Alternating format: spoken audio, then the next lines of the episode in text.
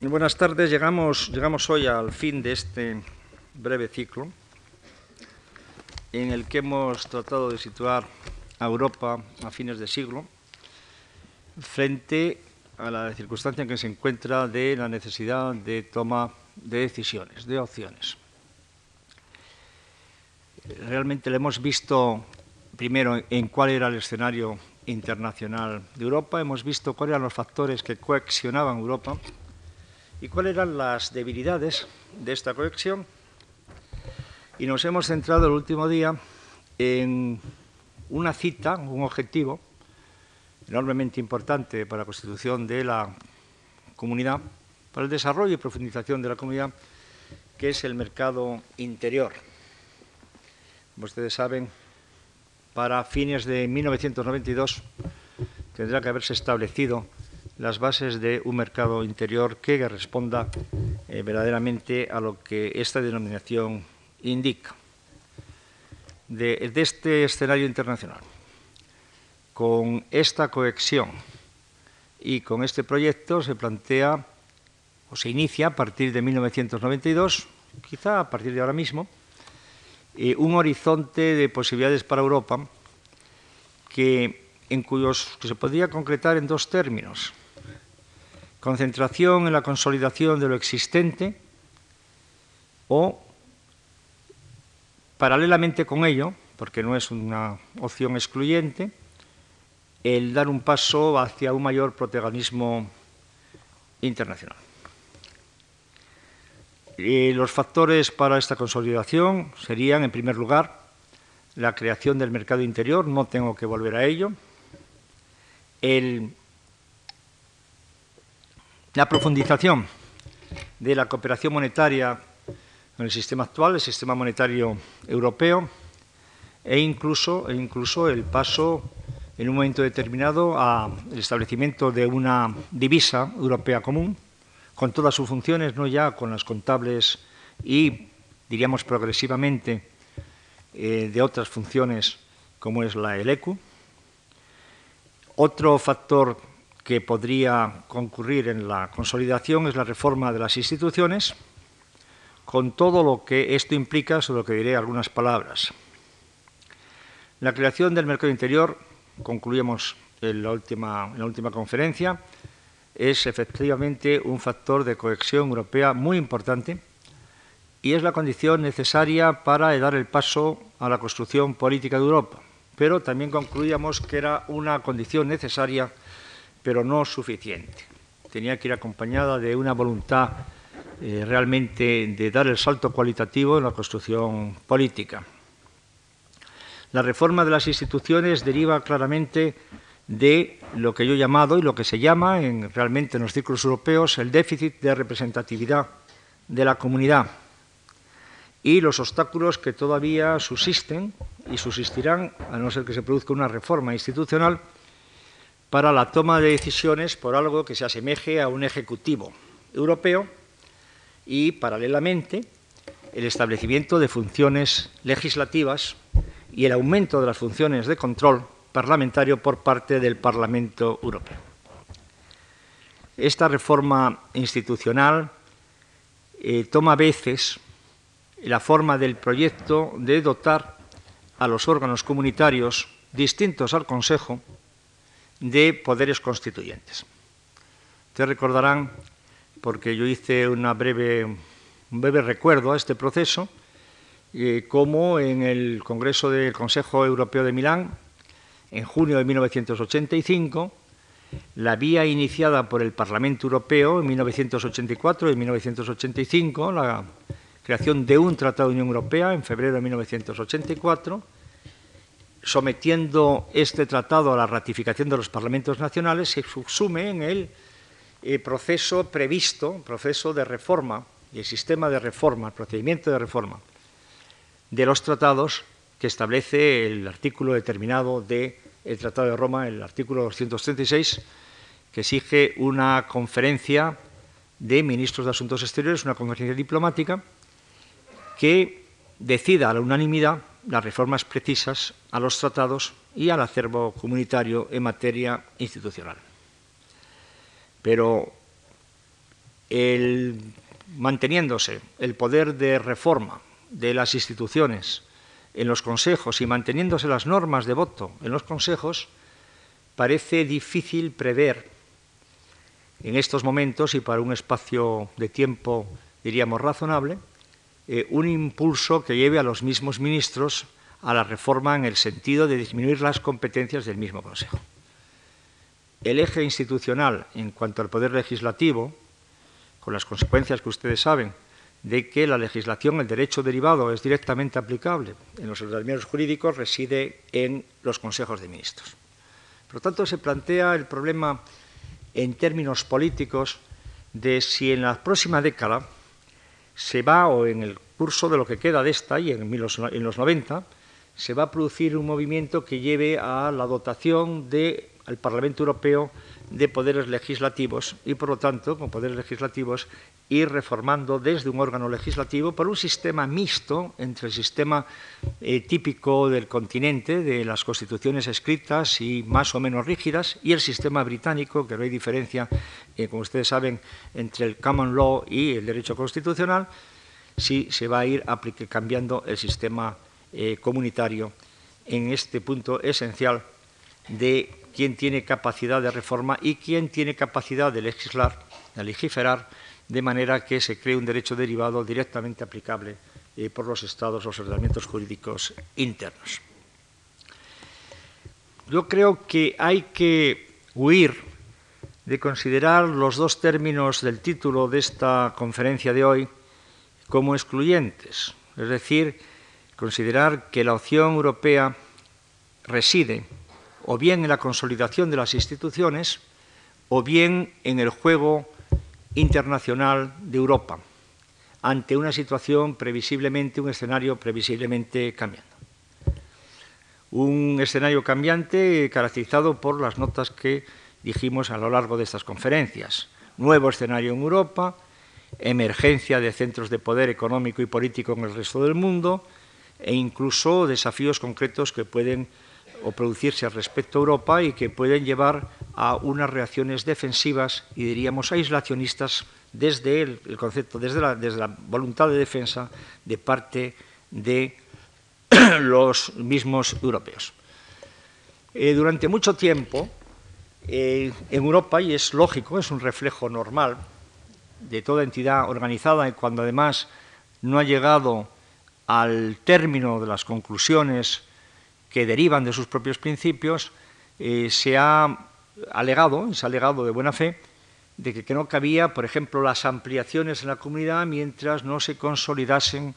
en las instituciones europeas, las prácticas europeas y se fuese creando incluso unos hábitos de obrar como europeos por encima de los reflejos todavía vigentes y muy fuertes nacionalistas de los europeos. Realmente durante nuestro proceso negociador, el argumento y argumento esgrimido, yo creo, con buena fe, consistía en realmente, mientras no tengamos resueltos los temas pendientes que se oponen a la profundización de la comunidad, eh, realmente es difícil una nueva ampliación. Y alegando, alegaban el precedente de la entrada de la Gran Bretaña, no en el caso de Grecia, porque la ampliación a Grecia fue una ampliación, fue una operación política de apoyo a Caramanlis, fue una operación política de apoyo a la democracia griega, a la restauración democrática griega, pero realmente que no se hizo, diríamos, con detalle en cuanto al acta de adhesión y que por lo tanto no produjo la necesidad de reequilibrar la comunidad. De 1982 a 1984, por lo menos, hasta que Francia toma la decisión realmente de que es una operación política rentable, la entrada de España y Portugal,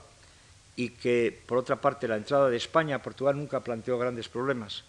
no tenía por qué alterar los objetivos económicos europeos, durante todo este tiempo eh, se presenta como una oposición a ampliación del rol de los europeos de la comunidad y de los nuevos miembros, o consolidación de las instituciones comunitarias y de las políticas comunitarias. Cuando realmente se resuelve el problema del presupuesto británico y cuando Francia consigue precisamente, en vistas del nuevo horizonte de la ampliación, la reforma de los reglamentos agrícolas, persiguiendo Francia y logrando la equiparación de la política agrícola para los productos mediterráneos con los productos nórdicos, productos continentales, en ese momento se despeja realmente la negociación y cabe la ampliación. Pero durante un tiempo se presenta ampliación y consolidación de la comunidad como términos opuestos y la consolidación de las políticas comunitarias como una cuestión prioritaria frente a la ampliación. Era, como ustedes recordarán, vamos afortunadamente olvidando aquellos malos momentos, lo que se llamaba los prealables, las cuestiones previas. Había que resolver unas cuestiones previas antes de entrar en la ampliación de la comunidad. De la misma manera, en este momento, cuando se dibujan en el horizonte ciertas posibles ampliaciones, con las que, aludiré y estudiaré en algún caso estos, estas hipótesis de ampliación,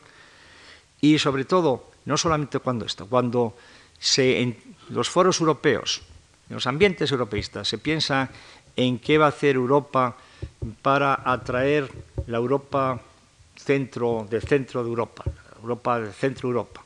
hacia su órbita, en el caso de que afloje la presión de la Unión Soviética sobre los países del Este, se plantea también los mismos términos de si realmente cabe esta operación política, mientras y no se haya producido una profundización de, una consolidación de las instituciones europeas, de las prácticas europeas y de la mentalidad europea. La consolidación puede tener una lectura y realmente en el plano, diríamos, cotidiano, la tiene, de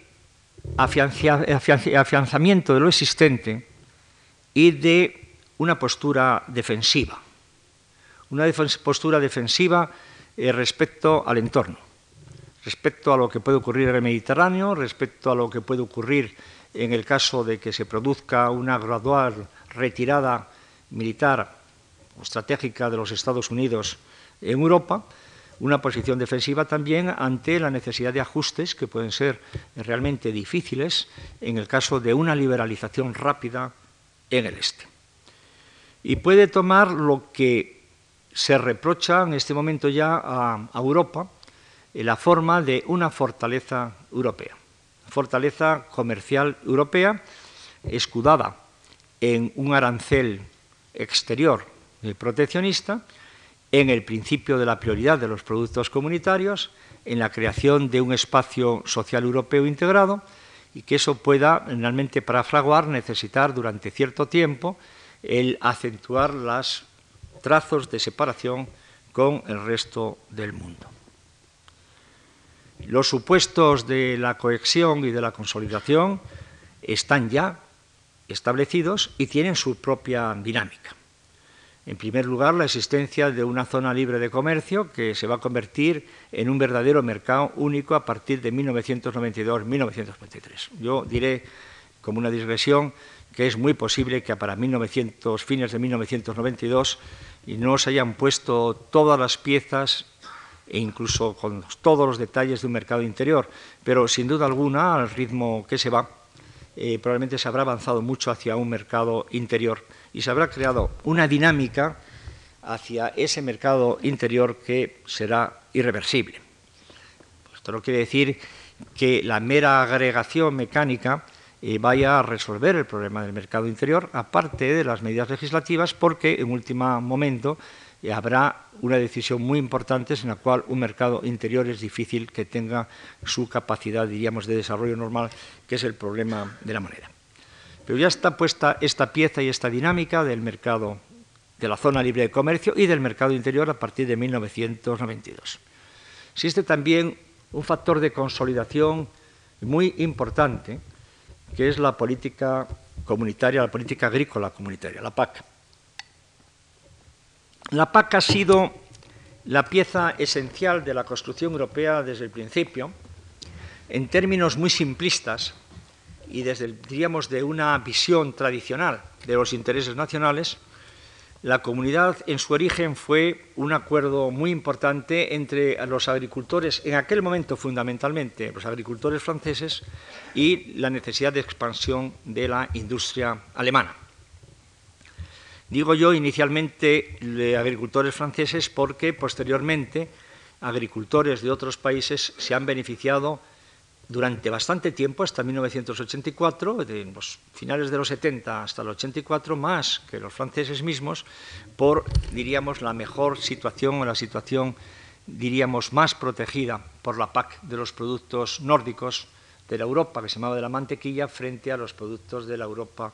del aceite de oliva, diríamos la Europa mediterránea. Pero la PAC es un factor de cohesión enorme. Y yo creo que la PAC cuando los historiadores dediquen unas líneas nada más o unas hojas nada más, unas páginas nada más a, esta operación, señalarán que ha tenido como consecuencia sociocultural la aproximación de campo y ciudad. El campo en las formas de vida, en niveles de renta, en seguridad social, en infraestructura asistencial, el campo europeo es el campo más integrado de todas las economías desarrolladas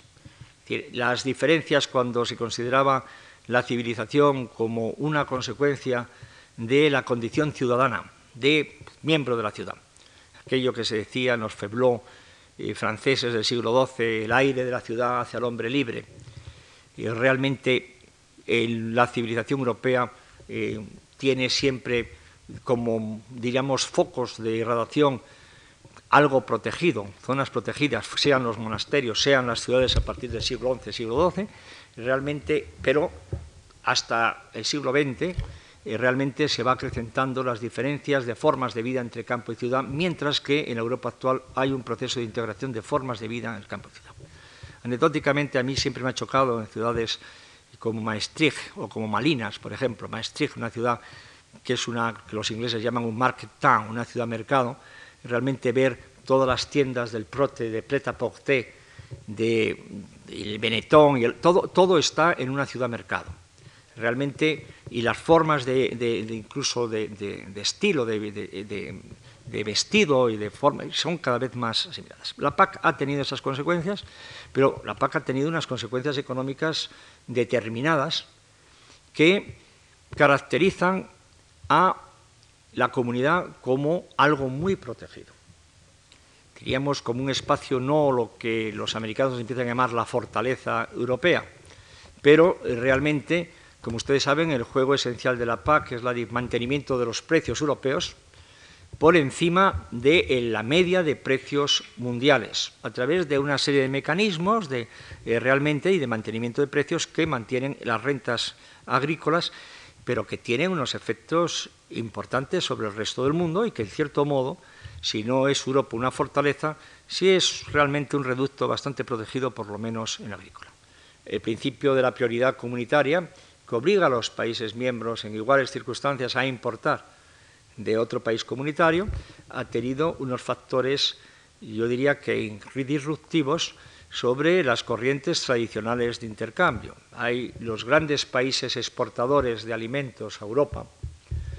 por una parte eh, dentro del Commonwealth tradicional, o blanco, como se quieren llamar, en Nueva Zelanda o incluso Canadá, eh, realmente eh, han encontrado cortado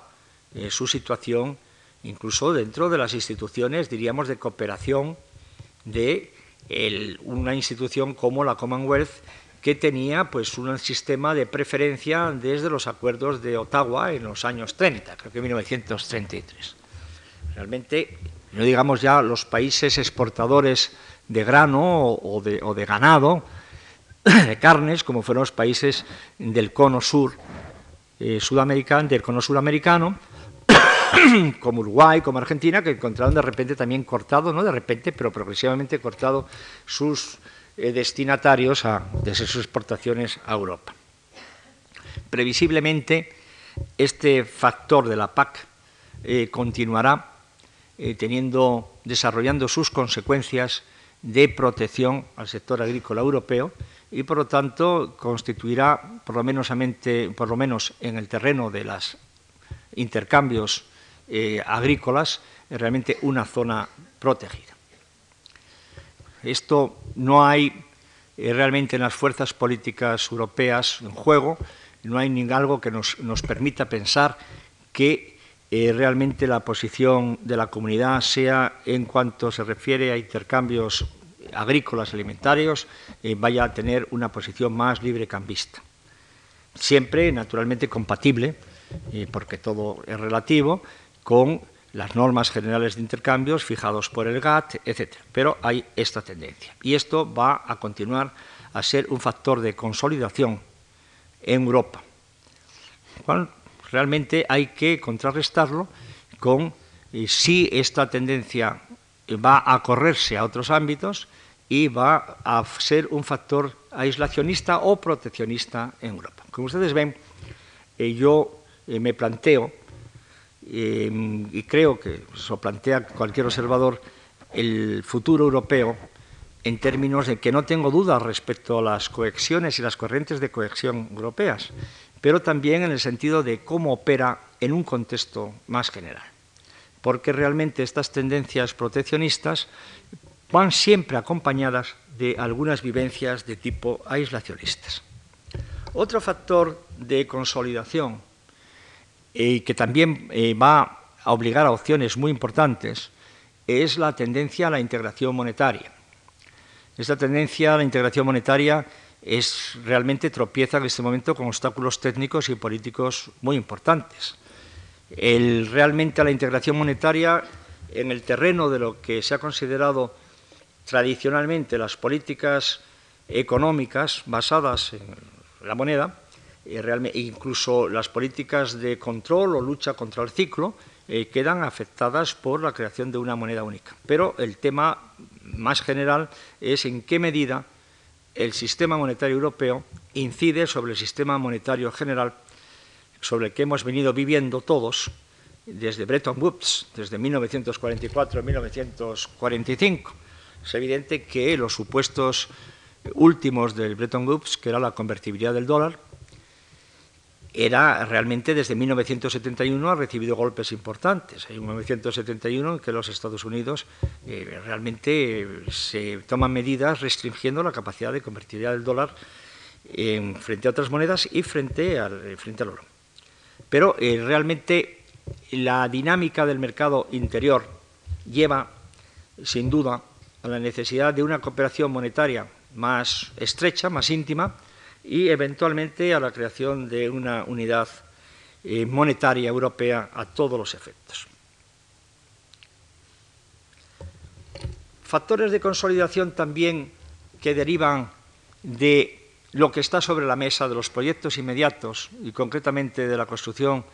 del mercado interior son la supresión de fronteras interiores y la creación de fronteras exteriores. La supresión de fronteras interiores es una consecuencia lógica e ineludible del proyecto europeo y de la libertad de circulación, la libertad de establecimiento, etcétera, etcétera, etcétera, entre los doce. Pero va acompañado también por un impulso también natural, pero que yo creo que debe ser analizado y frente al cual hay que tomar también algunas precauciones de trazar con un trazo muy grueso las fronteras exteriores en, todos los sentidos. Y nosotros estamos viviendo en este momento, y esto nos afecta a varios países europeos y concretamente a España, la tendencia dentro de la comunidad, y se está desarrollando incluso bajo presidencia española, y la presidencia española trata realmente de buscar soluciones más equilibradas, a una cierta involución de Europa una cierta introspección de Europa, que toma la forma concreta, jurídica y administrativa de la exigencia de visados a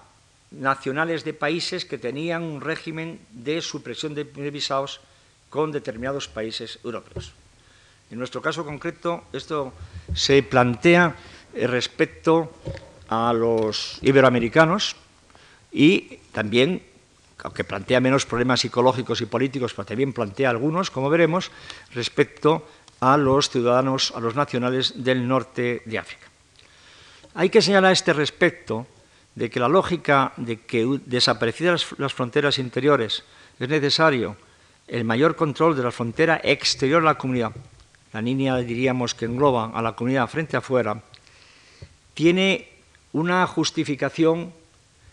o unos alegatos, una justificación en determinadas situaciones que atentan al orden público eh, creado por la inmigración sin control de extraeuropeos.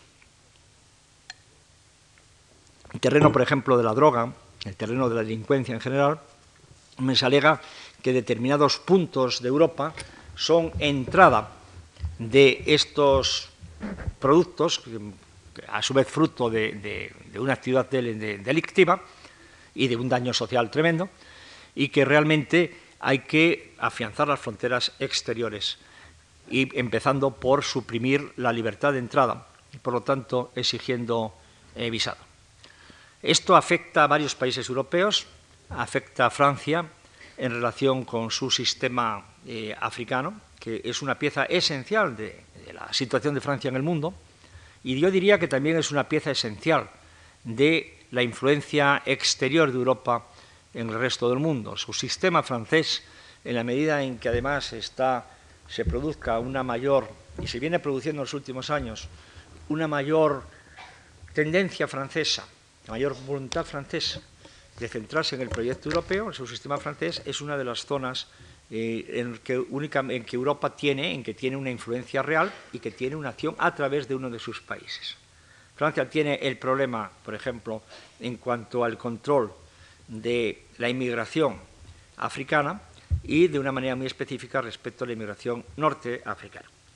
Y realmente todo el sistema de acuerdos bilaterales en que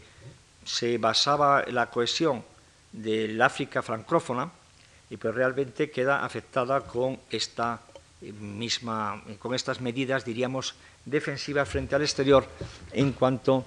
a la inmigración de ciudadanos de países africanos de lengua francesa. La Gran Bretaña tiene un problema del mismo tipo respecto al Commonwealth, aunque la Gran Bretaña eh, realmente ha tenido ya desde hace tiempo una política, diríamos, de cualificación o de graduación de los derechos de entrada y residencia de los antiguos de los ciudadanos de los antiguos países de la Commonwealth en la Gran Bretaña,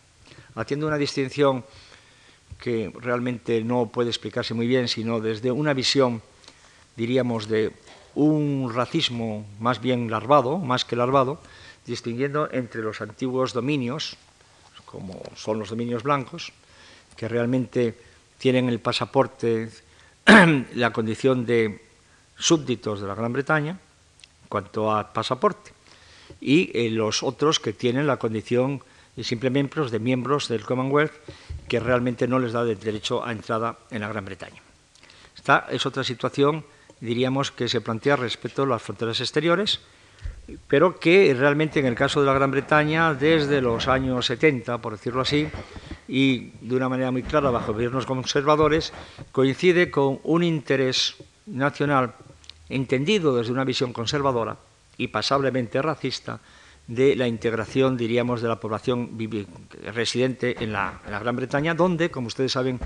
hay un 10% de población de color. Realmente el problema británico es importante porque hay de un 8 a un 10% de residentes en la Gran Bretaña que realmente eh, no pertenecen ni a la cultura ni a las razas europeas. Pero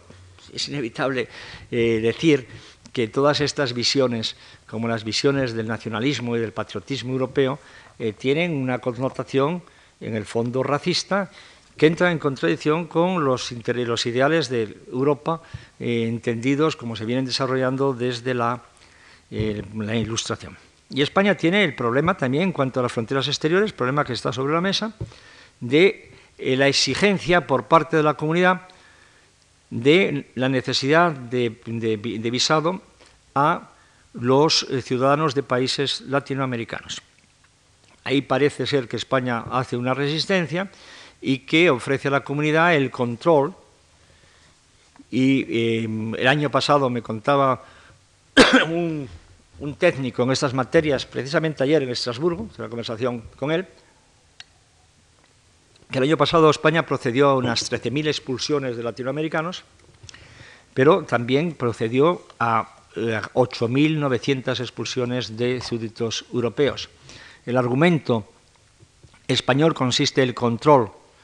de aquellos inmigrantes indeseables no depende de la, realmente de que tengan o no tengan visado, sino depende del control porque el visado no eh, legitima para la entrada en un país. El visado, y esto realmente es un tecnicismo poco conocido, pero muy operativo, que por ejemplo utiliza la Gran Bretaña, eh, el, visado um, permite presentarse en una frontera de un país y solicitar la entrada y la residencia, la, eh, entrada y eventualmente la residencia, pero no garantiza la, la, obligación por parte del Estado ambiente de conceder esta entrada. Esto, hay una tendencia también, diríamos, ya no de consolidación, sino de hacer impermeable Europa que está justificada por realmente factores muy importantes, pero que tiene difícil, diríamos, armonía, difícil armonización con el papel que Europa juega en el mundo. Si se produce esta tendencia dentro de la comunidad, habrá evidentemente un retroceso en términos de civilización. Hay la búsqueda de soluciones. En el caso de España, esto se va unido a otro problema muy importante. En los años 50 se inició una práctica, yo recuerdo que fue el primer tema en que me ocupé como funcionario diplomático cuando ingresé en la carrera diplomática en fecha ya tan lejana como 1954, de la celebración de acuerdos de doble nacionalidad con países latinoamericanos. Eh, la fórmula eh, a que condujo esa tendencia fue a la aplicación del principio de algo que no es exactamente la doble nacionalidad, sino la nacionalidad alternativa. Un colombiano, Colombia fue el segundo país que hizo el acuerdo, el primero fue con España, el primero fue Chile, un colombiano tiene eh, derecho a ejercer los derechos como español sin pérdida de la nacionalidad eh, colombiana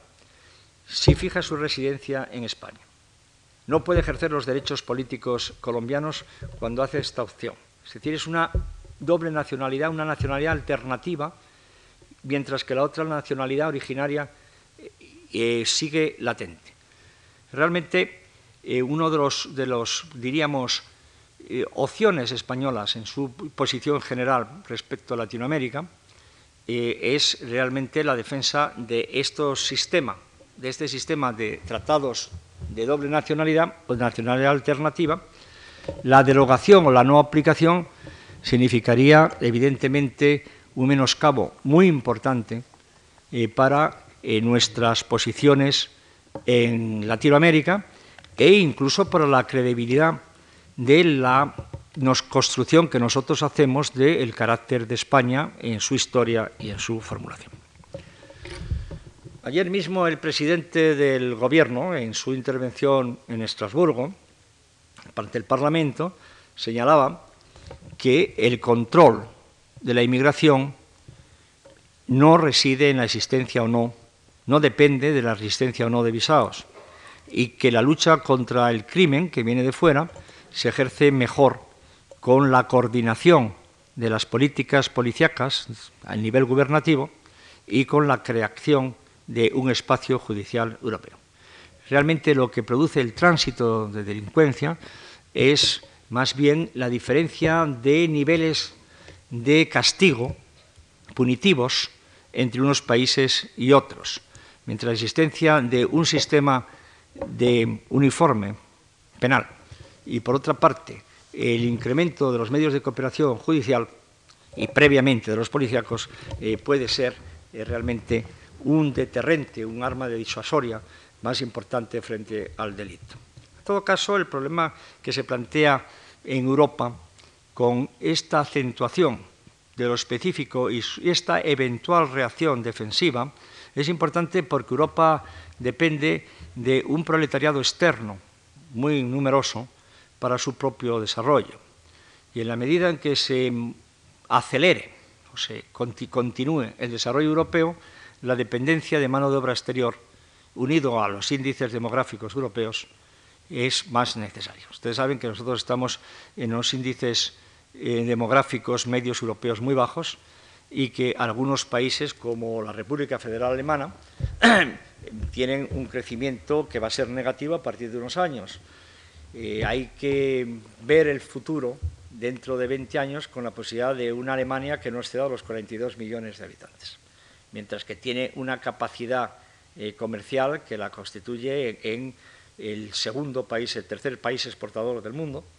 y un porcentaje que cito de memoria, pero me parece que es del tipo del 7 al 9% de los intercambios eh, comerciales. Esto eh, realmente plantea como un factor absolutamente imprescindible para el mantenimiento del desarrollo europeo, industrial, comercial, etcétera, la existencia de unos trabajadores inmigrantes extraeuropeos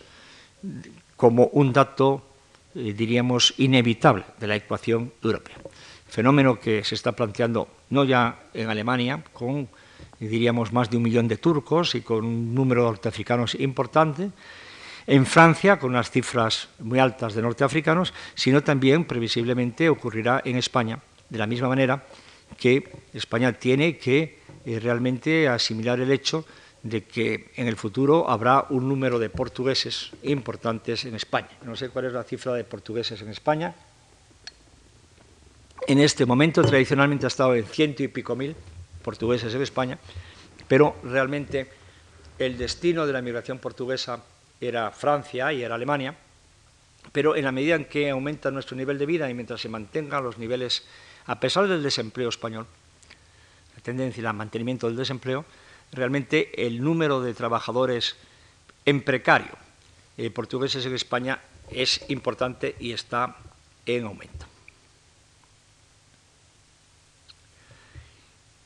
Eh, la lectura que hace equivalentes la consolidación europea con la tendencia proteccionista e islacionista europea se basa en ciertas tendencias concretas.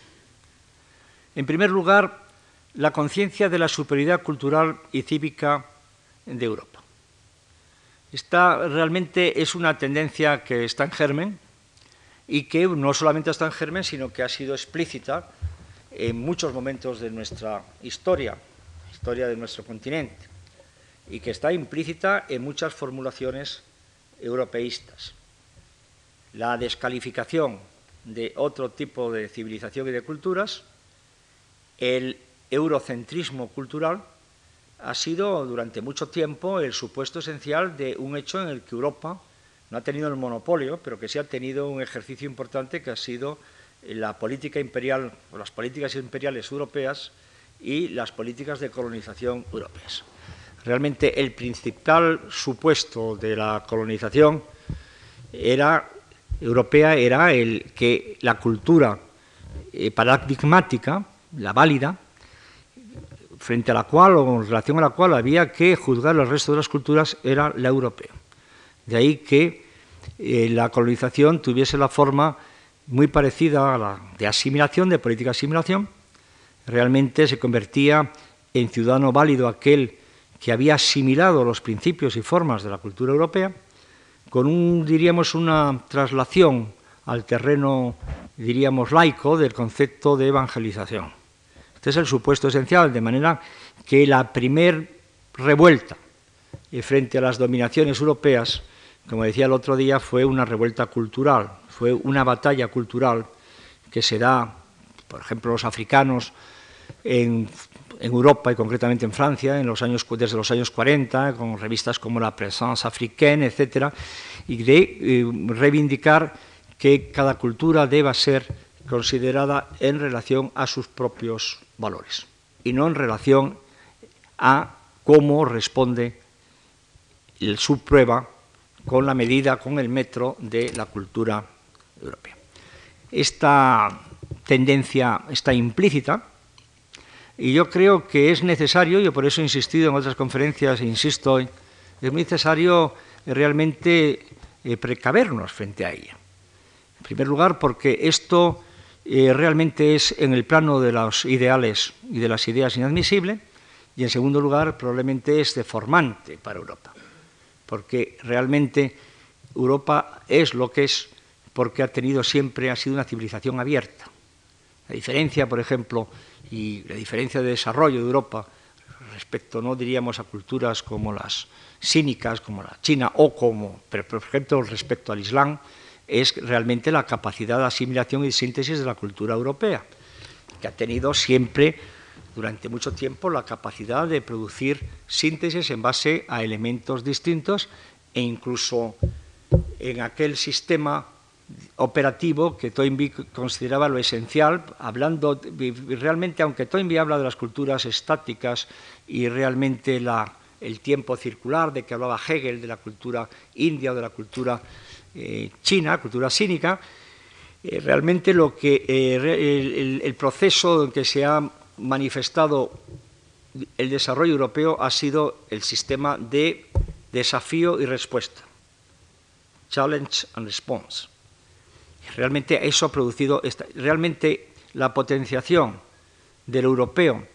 como algo a defender íntegramente porque realmente se encuentra amenazado por aportes distintos, por culturas distintas, realmente es contrario a lo que ha sido la manera de producirse históricamente Europa. Es cierto que esta lectura eh, defensiva y de potenciación de los pretendidos valores exclusivos europeos, este narcisismo cultural europeo ha alimentado respuestas que no se compadecen muy bien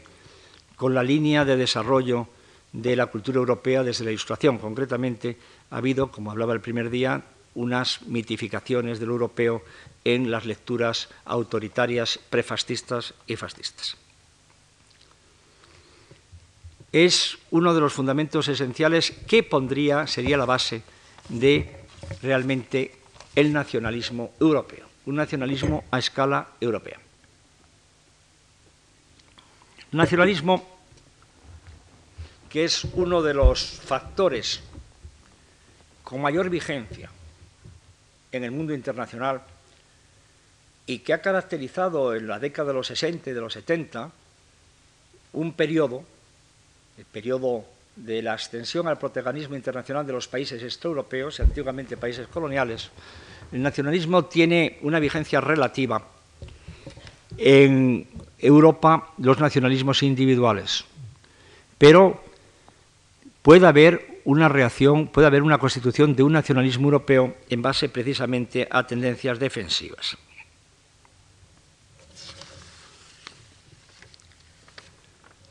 Esta situación eh, de Europa que está en la naturaleza del proyecto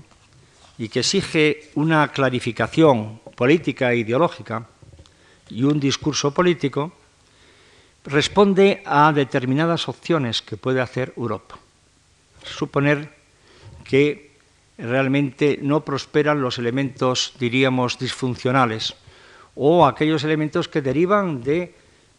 diríamos, dimensiones naturales, como son, por ejemplo, la tendencia de la propia protección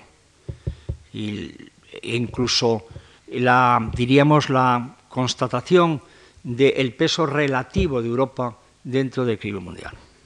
Europa, suponiendo que eh, realmente acertase con el cuadro de modestia para su acción y también con las posibilidades de acción exterior, tiene realmente a fines de siglo probablemente que hacer algunas opciones. Una de ellas está en el terreno de la defensa. Realmente, en el plano lógico, del razonamiento lógico, la constitución de una unidad política en Europa, una Europa políticamente integrada, exige fundamentalmente, exige como paso siguiente al mercado un sistema monetario único, pero exige también una cierta capacidad de defensa integrada una cierta capacidad de defensa europea. Y ahí las cosas se complican enormemente, no solamente por la capacidad de realización de este objetivo, sino también por la conceptualización de esta defensa. Porque la defensa europea, manteniendo los niveles de cobertura social y la limitación del gasto público que exige las a pesar del gasto público europeo excesivamente alto probablemente y la presión fiscal compatible hasta ahora con desarrollo, pero realmente la contención dentro de ciertos límites de la presión fiscal es otro objetivo que no pueden renunciar los países europeos, que además tienen como un ingrediente ya de sus sociedades, como un hecho de civilización, el estado del bienestar en alguna medida, con todo lo que esto significa de crisis del estado del bienestar como consecuencia del haberse disparado el gasto público, etcétera, etcétera, y con su efecto sobre los niveles de ahorro y de inversión, etcétera, etcétera, hay un problema de conceptualización de qué es la defensa europea y para qué sirve la defensa europea. La defensa europea tiene, no plantea problemas conceptuales siempre que se mantenga la cobertura de la defensa americana transatlántica. Es más, es absolutamente no ya compatible, sino complementaria con la defensa americana, de manera del sistema americano. De manera que no se puede entender muy bien una disminución importante del nivel militar de los Estados Unidos sin alguna sustitución por parte de los europeos. No se trata ya de lo que diríamos en términos dialécticos se dice en el ámbito de la OTAN el reparto de la carga, de burden sharing dentro del gesto, sino que realmente la retirada gradual americana, que puede ser una tendencia, es positiva en la medida en que no se produzca un vacío defensivo en Europa. Y por otra parte, en sentido opuesto, complementario, la constitución de una defensa europea tiene sentido en la medida en que se produzca una reducción del sistema de las superpotencias. Es un poco, por utilizar un término simple de los economistas, la utilidad marginal de la defensa europea depende como toda utilidad marginal, es decir, es lo que produce la última unidad empleada o gastada, depende del nivel general de armamentos. Es decir, si no hay límite a los armamentos entre las superpotencias, el esfuerzo europeo o es redundante o realmente es inoperante. Si realmente se puede producir lo que se venía produciendo en los años 50, 60, 70, parte de los 80, la sustitución de los sistemas obsoletos militares por otros más nuevos, más eficaces, de mayor alcance, de mayor carga, etcétera, etcétera, Europa no puede nunca aportar nada significativo a la defensa europea. Tenemos un ejemplo muy importante, por ejemplo, o muy ilustrativo, que es el intento de dos potencias europeas de tener un sistema nuclear propio. El intento francés y el intento británico. El intento británico es un intento siempre coordinado con el americano y que eh, se ha mantenido por razones muy parecidas al francés, fundamentalmente eh, para obtener el rango de superpotencia, para compensar, aparte de la necesidad de que todavía los intereses globales y extraeuropeos de la Gran Bretaña eran enormes, aparte de eso, realmente ser a superpotencia en los años 50, 60 y 70 en la medida en que se tenía un sistema nuclear. Este es el, el impulso básico de la posición francesa, en la que hay, curiosamente, o ilustrativamente, no curiosamente, un consenso nacional en todos los partidos, incluido el Partido Comunista. Y realmente la gran batalla de Francia, la gran batalla de De Gaulle, es una batalla continua. La batalla en Londres, la batalla en Potsdam, la batalla para ser miembro del Consejo de Seguridad, la batalla del fin de la guerra, es que Francia sea aceptada como superpotencia y realmente el criterio en aquel momento, el criterio formal, es ser miembro permanente del Consejo de Seguridad. Esa es una de las batallas realmente importantes que colocan a Francia por razones no de su propia potencia, que en aquel momento era muy menoscabada, sino por la necesidad de equilibrar Europa y por la necesidad de limitar a Alemania, era el primer objetivo, primero limitarla, luego integrarla a través de la comunidad y de la OTAN.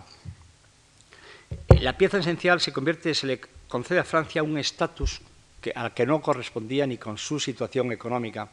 Había en aquel momento tenía una producción menor del 40% de 1939, en su situación militar, ni tampoco en la situación psicológica que seguía a una derrota y en parte del país una colaboración. Esa es una operación artificial pero necesaria que ejerce de gol. Pero Herzog continúa con este intento, saldado en el terreno político por internacional por el éxito, consiste en obtener, diríamos, el marchamo, el reconocimiento de ser una potencia y una superpotencia, y logrando el estatus de potencia nuclear. Y repito que no hay discrepancias a diferencia de la Gran Bretaña, donde el movimiento unilateralista es muy fuerte, el movimiento de desarme nuclear enormemente fuerte durante los años 60, 70 y 80, pero sobre todo los 60 y los 70, Francia no hay eh, realmente una reacción frente a esto, respecto a la política militar francesa. Pero luego viene la racionalización. Ese es realmente el objetivo. El objetivo es un objetivo político. Y estoy refiriéndome a ellos porque podíamos transferir esta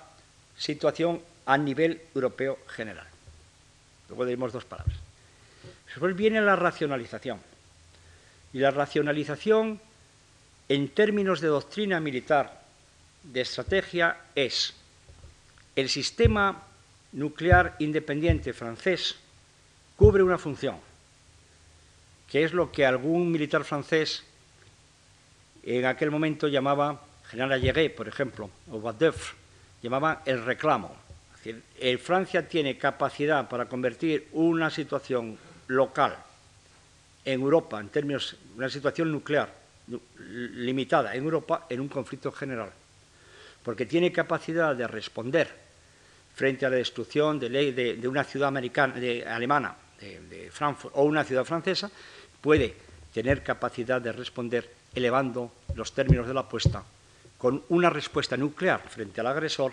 que obligue a este a responder globalmente y entonces responder los Estados Unidos. Tengo la capacidad,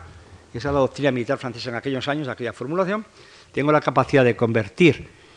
a la víctima indefensa europea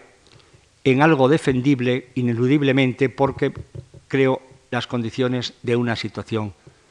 eh, nuclear general. Evidentemente, por parte y parte, por las dos superpotencias, se acepta este planteamiento, aparte de la independencia y la voluntad decidida de los franceses de hacerlo, porque el sistema realmente de defensa general esencial seguía siendo un sistema extraeuropeo. Entonces, en términos europeos, ¿Qué sentido tiene una integración militar europea? Ustedes saben, esto se intentó en 1954 con la Comunidad Económica Europea de Defensa, fracasó en el Parlamento francés. La integración era más simbólica que otra cosa, pero era un comienzo importante, siguiendo el sistema en boga entonces de las altas autoridades. Ocurre es que un sistema integrado militar europeo exige, para que cumpla una función y no rompa equilibrios, dos condiciones esenciales. En primer lugar, exige paralelamente la reducción de los sistemas de las dos superpotencias, porque si no, no tiene operatividad, no añade ningún peso perceptible, mesurable. Y por otra parte, exige un acuerdo, no diría un acuerdo como un papel escrito o un tratado, pero que se fuese asimilando de la misma manera que no hay ningún papel escrito ni un tratado en cuanto a la, destrucción mutua asegurada, a la MAT, es decir, lo que monta el equilibrio nuclear entre las superpotencias, pero está aceptado por parte y parte y ninguno de los dos lo duda. Un acuerdo mutuo, una aceptación de que esta situación europea no significa una amenaza para la superpotencia, diríamos, colindante o europea o colindante con Europa, que es la Unión Soviética. Y eso plantea enormemente, en los términos de, para los próximos 20 años, de un giro copernicano en la política mundial. Solamente en el caso de que Europa tenga este sistema, este sistema es aceptable, no ya por la Unión Soviética, sino por los Estados Unidos, en el caso de que lo pueda aceptar la Unión Soviética. Y digo por los Estados Unidos, porque los Estados Unidos la ruptura del equilibrio implica la seguridad de los Estados Unidos mientras la Unión Soviética sea una potencia nuclear intercontinental, con capacidad de operar de una manera agresiva sobre el territorio de los Estados Unidos. ¿Qué quiere decir esto en términos políticos para Europa? Quiere decir que el proceso de control de armamentos y de desarme de las superpotencias es un asunto de una enorme incidencia para Europa, pero no solamente un asunto de una enorme incidencia, sino de una incidencia directa. Curiosamente, Europa no ha participado en el proceso que ha seguido a Reykjavik, y realmente eso ha producido esa situación de incomodidad y de intranquilidad enorme que se detecta en Europa, es que al mismo tiempo las superpotencias son capaces de crear una situación de conflicto si se llevan mal, cuya víctima sea fundamentalmente Europa, porque el escenario esencial, no el único, pero el escenario esencial de un conflicto sería Europa, pero otra parte las superpotencias son capaces de entenderse sin contar con Europa, hasta ciertos límites. Evidentemente, las superpotencias, en su entendimiento mutuo, cuentan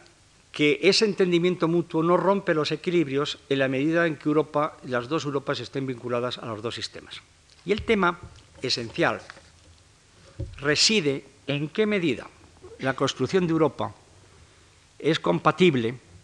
con el mantenimiento del equilibrio. Y es compatible en la medida que se cree ese consenso de que el nivel de cobertura militar disminuye globalmente o totalmente, pero cualitativamente no porque es suficiente. La idea que alguna vez ha expresado eh, Gorbachev, que es una idea no eh, soviética, pero que es una idea que él utiliza, es operativa para ellos y puede corresponder a la necesidad, la sustitución de la defensa en todas sus dimensiones por la defensa suficiente. Y en esa defensa suficiente, ¿qué grado de integración militar puede aceptar las dos superpotencias? Y por el contrario, ¿qué grado de neutralización de Europa pueden aceptar las dos superpotencias? En una conversación con un amigo mío que ha sido hasta hace muy poco embajador en un país del este, me hablaba del proceso muy acelerado de cambio político e incluso, diríamos, un proceso, en el caso de Hungría, un proceso aceleradísimo y un poco controlado, quizá poco controlado. Yo le preguntaba a qué medida es compatible, me decía, mira, realmente el límite esencial del proceso, el margen permisible del proceso, no reside tanto ya en el monopolio del partido, porque el monopolio del partido, de hecho, en terreno de los principios, ha sido, no es operativo ya, por lo menos en Hungría ni en Polonia. Y lo es de una manera, diríamos, como resistencia última en, Checoslovaquia y lo es en la República Democrática Alemana, donde realmente el aparato eh, se niega eh, realmente a una liberalización que realmente en los dos de estos países sería muy rápida y muy profunda, entre otras cosas porque son países enormemente occidentalizados. Y el caso de Alemania, la República Democrática Alemana, no solamente muy occidentalizado, sino que vive en simbiosis con la República Federal Alemana, incluso no ya en el terreno, diríamos, de la cultura o en el terreno de la mediática, de los medios de comunicación, donde todo el mundo ve la televisión de Bonn, la televisión de la República Federal Alemana, sino en términos económicos porque realmente existen unos acuerdos interalemanes que curiosamente llevan a la paradoja de que la República Democrática Alemana a muchos efectos es un país de la comunidad,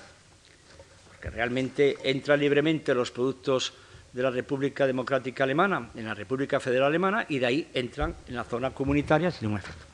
Pero realmente la capacidad de integración, capacidad natural de integración de las dos Alemanias y dado el peso específico de una y otra, la susunción de la Alemania, de a todos los efectos, aunque siga existiendo el Estado de la República Democrática Alemana,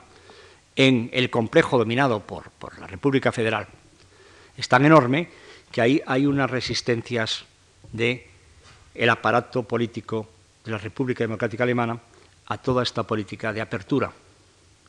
De la misma manera que la influencia cultural alemana es tan fuerte en Checoslovaquia, como no es Hungría, donde realmente la apertura eh, tiene como consecuencia naturalmente la gravitación de Checoslovaquia en torno a este complejo que no va a ser una dominación alemana como el tiempo de Guillermo II, ni mucho menos eh, la política de Lebensraum eh, de, Hitler, pero que va a ser realmente la gravitación en torno a lo que es en Centro Europa más fuerte cultural y económicamente, que es los países alemanes. Yo le preguntaba en qué medida, me decía, ¿en qué medida es posible esto? Me decía, mira, en la medida que sea posible eh, realmente el mantenimiento del Pacto de Varsovia. Ese es el límite. El límite es, yo decía, ¿en qué medida es posible el mantenimiento del Pacto de Varsovia con una situación a la finlandesa en estos países? Me decía, pues mira, muy parecido a lo que medida es posible, contestaba este amigo y un buen analista. En la misma manera que es posible el mantenimiento del sistema occidental con una mayor autonomía política y militar de Europa del Oeste. Estos son los límites. Es decir, durante mucho tiempo la sustitución del sistema configurado y que ha llevado a la política de bloques no es previsible, aunque fuese deseable. Y si fuese deseable, tropezaríamos también con un trozo del camino peligroso, pero fuese deseable. Pero ¿en qué medida es posible las autonomías y las flexibilidades con el sistema? Pues en la medida en que se produzca, por una parte, un entendimiento global entre las dos superpotencias en cuanto a la restricción de la tendencia al enfrentamiento y en la medida en que se admita que la emergencia de una Europa occidental más autónoma y con quizás su sistema militar complementario no rompe los equilibrios y es admitido por uno y por otro. Y en la medida en que la gravitación de la Europa previsible, eventualmente liberalizada, del este hacia la Europa, que no, en ese caso realmente no sería tanto una retirada, diríamos, de la superpotencia, sino una sustitución de, por una conjunto, una entidad europea que tratase con los países del este, en, la medida en que eso se pueda producir eh, realmente de una manera natural y que no signifique el certificado de función de los sistemas extraeuropeos, de las dos superpotencias, pero sí una realidad de disminución de la importancia de esos sistemas. Frente a esto nos encontramos, y es, volvemos a, resumir, yo no trato a ustedes más que indicarles los temas de reflexión, ¿Cuál es el objetivo, cuál es el, tema de la conferencia? Volvemos en qué medida esa flexibilización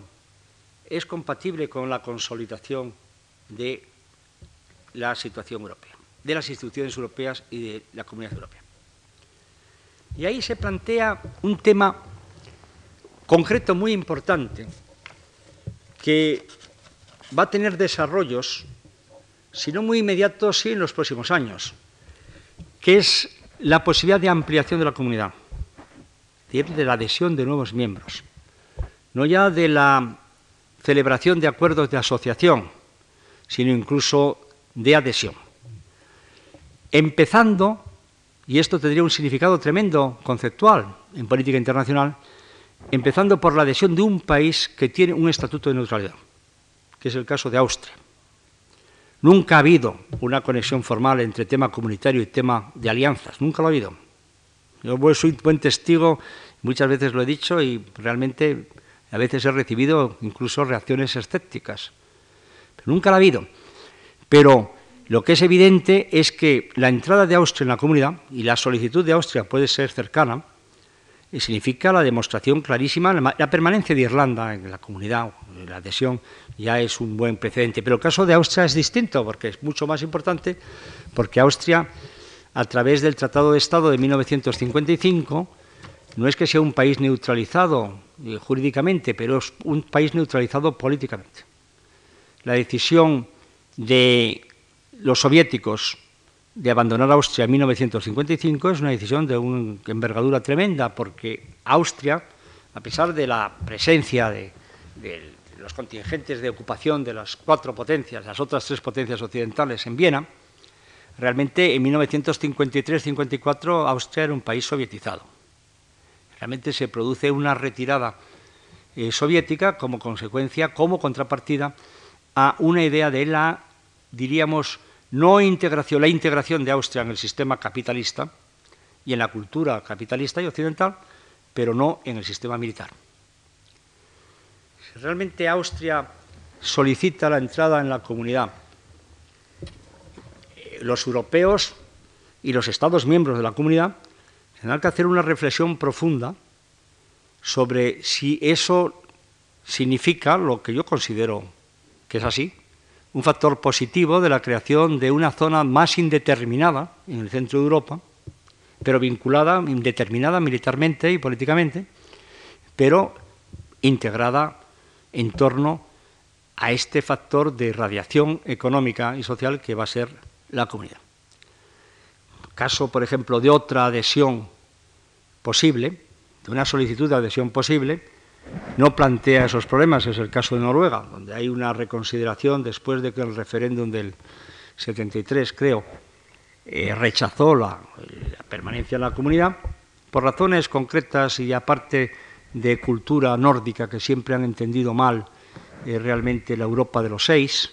por razones concretas como fue el caso de pesca, casos que ahí hubo una opción muy clara en el referéndum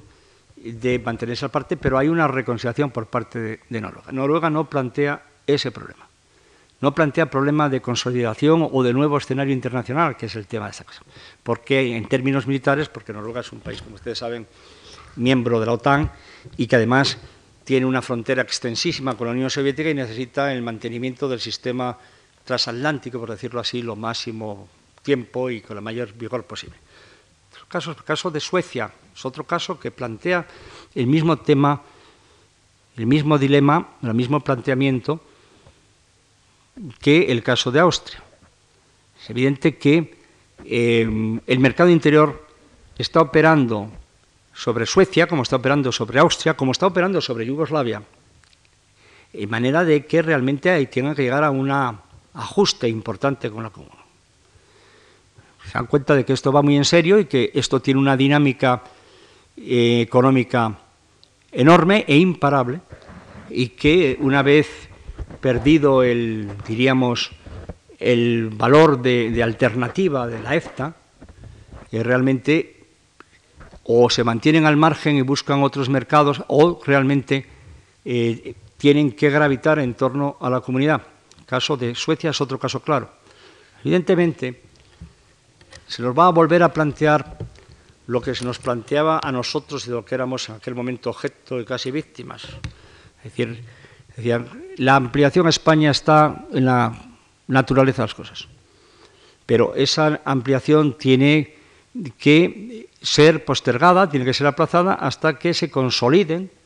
las políticas comunitarias, porque tenemos cosas tan pendientes como es la reestructura de la PAC, de los productos agrícolas mediterráneos, como el presupuesto británico, como la definición de una política pesquera en que ustedes pueden ser factores disruptivos. Se puede plantear. Es evidente que si bien institucionalmente la comunidad puede avanzar y consolidarse, la entrada de Austria y la entrada de Suecia, incluso las negociaciones, implican naturalmente eh, un periodo no de estancamiento, no de detención de la profundización europea, pero sino de ajustes muy difíciles. Todo esto nos plantea, diríamos, el tema de consolidación o consolidación o jugar un papel internacional, porque la alternativa defensiva, el tropismo de interiorizarse, es decir,